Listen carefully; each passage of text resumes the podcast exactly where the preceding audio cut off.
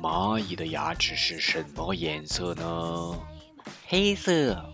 为什么呢？因为。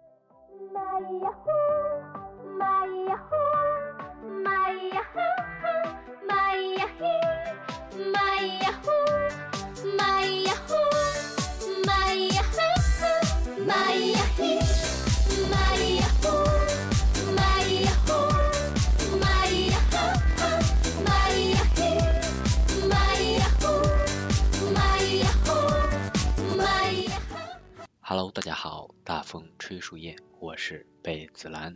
话不多说，请进今天的节目。今天的蚂蚁呀黑，我们就正式开始啦。啊，今天这个话题跟你们说一下，是人类可能被异化的二十三个证据啊，有点玄乎是吧？这个主题听下来，为什么？这个图片是这个男的呢？啊，有没有看过这个电影啊？看过电影可能就不会呃怀疑我今天为什么要放这个照片了。不是什么书，是一个电影。因为这个电影其实有一点关联啊。来，这个话题啊是人类可能被异化的二十三个证据。然后我的这个分类分类下有互动历史题，有这些具体的例证啊，包括最后有一个这个见片环节啊，周末见片环节。那来先推入我们今天的这个互动历史题。说人由这个平等和不平等，就是说产生阶级呢，是因为啊这三个字儿，你们学过历史吗？学过三个字儿叫私有制，私有制。就刚开始我们我们一个人对吧？你挑水我织布啊，呃彼此互不干扰。到后来有一个人比比我长得胖啊，比我长得壮，然后就把我统治了，让我给他做小工，打零工，我就被他统治了，就有了阶级了。那当时其实，在这种情况下呢，它会有一种产生啊。这个就是人要使用东西，对吧？跟你们说一下吧。问一下你们，在历史学啊，你们学的这些东西里面，humans and animals，人和动物之间，你们觉得它们的区别是什么？或者说，呃，在历史学里面，你们学到的区别是什么？humans and animals，人类和动物，我们历史学上可能学过，说是跟。直立行走嘛，经济啊，不是直立行走啦，啊不是，啊直立行走不能算，应该说我们学过的这个会制造和使用工具是一个嗯重要的区分，所以今天我要说的这个人类为什么会被异化啊，其实就是说工具这方面的原因啊，对，人是有思想的高等智慧生物，对吧？从不同的角度来划分，其实会有很多的区别，来看一下这个。我说的异化的概念解释一下，就是本来我们人对吧？嗯，你为了要射箭，然后呢，你把这个木头削尖，然后呢，比如说磨石头，对吧？去打猎狩猎，这是我们人去造工具。但现在你会发现，我们的这个科技物质文明发达了之后，你就发现了，就发现工具已经开始反客为主，控制人类了。就是我就是本讲说的这个异化反作用力啊。呃，你们可能听比较迷糊啊，比较迷糊。猩猩会用工具，对，猩猩确实会用工具，但它不会，呃，像人类一样有这种高等的生物这种智慧能力去制造和使用工具吧，对吧？细分其实还蛮复杂的，其实。来给你们列举几个例子吧，来，呃，看一下你们每个人的这个性格测试，一二三，one two three，which one do you like best？你最喜欢哪一个？one two three，你们喜欢哪一个？表。啊，呃，此刻把你们的这个心灵袒露出来，哎，没有关系，没有关系啊。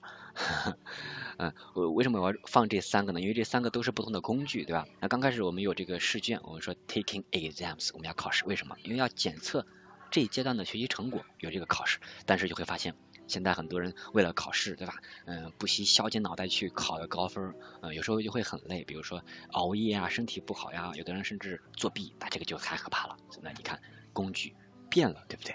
包括钱，刚开始我们挣钱是为了什么呢？为了换点东西，对吧？换点米，换点油吃啊。但现在你会发现，很多人为了挣钱不择手段啊，什么啊换 换了之后他呃不遵纪守法，抢劫啊什么的，反正就不正当的理由了啊。有人说一啊，说一的人良心也不能痛，可能他们是真的喜欢这个考试，对吧？呃，最喜欢试卷，比如静节，对吧？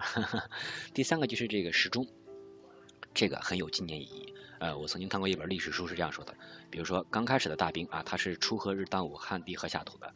那我怎么来看这个时间呢？我只能通过这个太阳来看，对吧？太阳的东升西落，它的这个时间的变化，我来判断时间。那会儿的话还好，但现在我们有钟表了，有钟表就就害怕了。就规定了，我在这个下午一点的时候，我必须得这个上课啊，我必须得上课，然后呢，一这个十二点五十九分都不行啊，包括你们必须得在几点睡觉，几点写作业，对吧？你看工具就把我们限制住了，哎，细想一下是不是很有道理呢？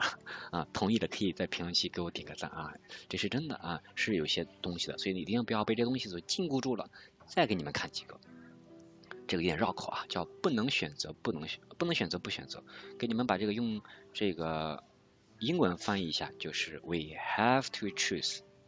你看，双重否定等于肯定了，这是我们英语、中文里面都这样学的嘛，对吧？双重否定等于肯定，不能选择不选择啊，我们必须得选择什么？比如说，大家都用微信，都用 QQ，你不能不用啊，对吧？没不然的话，没法跟别人沟通啊。比如说这些上班的女性，你必须得化妆，不然的话，人家觉得你土不拉几的，对不对？不行啊。包括这个成绩呀，你们得关注啊，同学们也关注，老师们也关注，不然没办法呀。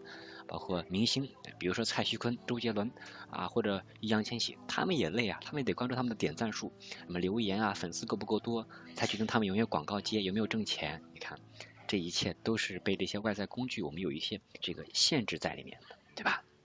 没有办法啊。然后下来我们来看一下吧。今天我的主题是不是说二十六个证据嘛？那就揭秘一下这几个证据吧。呃，我就是随便挑几个吧，好吧？挑挑几个的话，比如说，嗯，这个第六个。这一章我就挑一下第六个就行了啊，就是呃这一章的重点是我们每个人都是演员啊，我们原来的身份是描述人的，比如说你是个老师，但现在呢，我们呃为了来表演这个身份就有一些变化，你看这个。比如此刻你是一个寿星，大家给你唱生日歌，你就必须老老实实在这里摆出一副很开心的样子。可能你当时，嗯，很想骂人，对吧？当时你很不开心，可能刚被人揍了一顿，你很不开心。但是你得装着很开心的样子，这就是你得表演的，或者你得装着像是一个开心的寿星一样的样子啊。有没有同感啊？有同感的敲个六啊。呃，包括有时候我跟一些朋友们在嗯玩吧，或者说聚会的时候，有时候我可能不那么开心，但是呢，呃，得配合这个场合的话，有时候就得。你就得让这样做，所以呢，这种情况下呢，偶尔可以有，但是呢，时间长了不行。时间长，你可能就忘了你自己是真正的自己是什么了，就只是为了迎合别人，那就不行啊。所以呢，这个呃一定要警惕警惕。第二章这个里面我要说的是跟我们上一讲说的这个保护隐私啊，privacy 有关系。隐私，你看第一个，接到陌生电话，对方一字不差报出你的姓名，是不是细思极恐啊？这个是真的。一些卖东西的呀，对吧？张口就说，下次如果有人说，哎，孟泽，呃，你好，请问是孟泽吗？这个时候你要小心了，因为陌生电话很可能就是他盗用了你的信息，包括 A P P 能够猜出你喜欢什么和你认识谁，因为你给他点了赞啊。包括你在这个网络世界里面，你觉得你藏得很好，但是呢，背后数据可能就被人偷走，他们知道你是谁啊。还有第十五个，没有明文规定，但是我们。就已经变了啊，必须得有比较才行。啊，细思极恐啊，一切都是被安排好的，冥冥之中。还有这些所谓的反 bug 自然的 bug 吧，这个其实就以这个为例吧，对吧？USB 接口第一次插不进去啊，包括钥匙第一次开不开门啊，对吧？都是一样的。包括有两个完全不一样的人，但是呢会长得一模一样，哎，这就是一些很很奇怪的，但是又自然界存在的一些反自然的情况啊，很奇怪。最后的话。就是这个，就是这个人和物品成为了商品。这个我要说一个人呢，就是李佳琦了。因为李佳琦卖东西啥都卖，对吧？所以呢，他跟这个商品一样，他也变成一种商品了。人们有时候真的是因为他才买这个东西，他也变成了一种商品了。所以我们说人的注意力很关键，很关键。上节课也说了，大家要把这个注意力一定要集中啊，不要轻易的被这些电子产品什么的把你们的这个注意力偷走了啊。韩愈说不要细思啊，那就不要细思，因为毕竟细思会极恐，对吧？好了，今天这个二十三则我就大概给大家啊来浏览了一番。那下来的话就是进入到我们这个板块，推荐这个《楚门的世界》，一个呃更加细思极恐的故事。那来吧，我们来分享《楚门的世界》，看一个四分钟的介绍吧，来。Hello，大家好，这里是奶茶电影。今天奶茶为大家带来一个生活在虚假世界的故事《楚门的世界》。故事一开始，一位导演正向人们讲述着自己制作的节目。节目组斥巨资打造了一座小岛，并在岛上安装了上千个隐藏摄像机，再安排名为楚门的男孩生活在岛上。就这样，一场没有台本、没有提场、没有实现的真人秀上演了。观众非常喜欢这档节目，大家看着楚门从。孩子长大成人，而楚门从来没想过自己的生活全都暴露在观众的视线中，也没想过桃源岛只是个片场，更加不知道身边的所有人都是节目组安排的演员。生性乐观的他，从来都是微笑着面对每一天每一个人。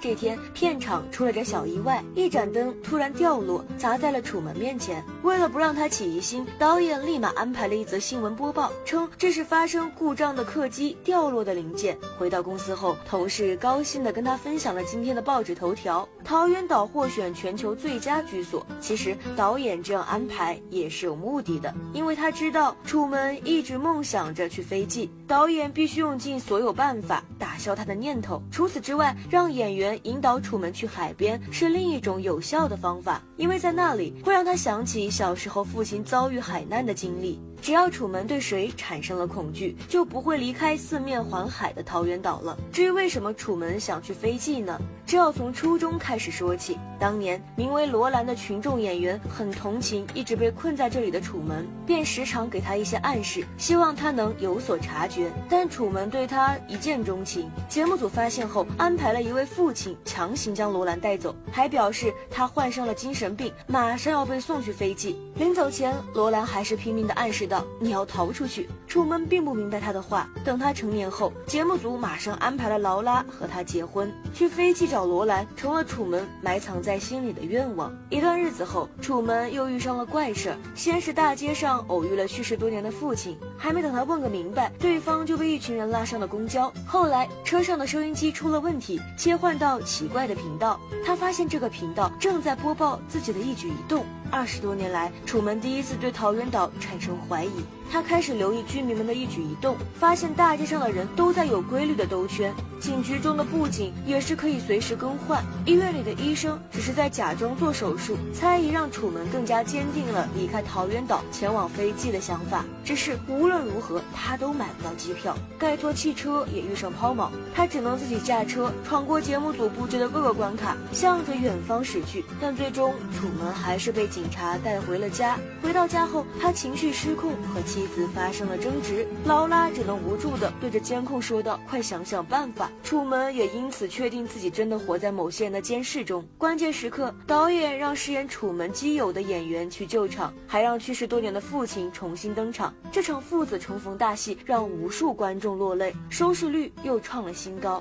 就在大家以为父亲能留住楚门时，他竟然在镜头前消失了。节目组慌了神，他们打开所有摄像头，也动用了全部演员，但都没能找找到楚门的踪影。无奈，导演只好提前升起人造太阳，发现楚门在海上漂泊。他已经铁了心要离开这里，即便导演制造再大的风浪，他都没有放弃。电视前的观众也都密切地留意着，他们很关心楚门到底能不能逃出去。最终，船撞在了一面墙上，这里已经是世界尽头了。楚门也找到了片场的出口。这时，广播中传来了导演的声音，他表示外面的世界和桃源岛一样虚假，并希望楚门能留下，继续当一个大明星。但他只是笑着对镜头说道：“如果再也碰不见你，那么祝你早安、午安、晚安。”随后便一脚踏出了片场大门，观众们纷纷为之喝彩。而罗兰看到这一幕后，也穿上外套向门外飞奔而去。两人重逢的日子终于到了。如果是你，你愿意生活在别人搭建的虚假生活中吗？好了，以上就是本期的全部内容。要为奶茶多多点赞转发哦。OK 啊，这就是今天我推荐的这个，呃，一生不应该说三十多年都被人直播的，但是自己不知情的啊，一个悲惨的事情。所以呢，要警惕，警惕。好了，最后送一首歌吧，去写作文吧。我们下周再会，拜拜。确实细思极恐。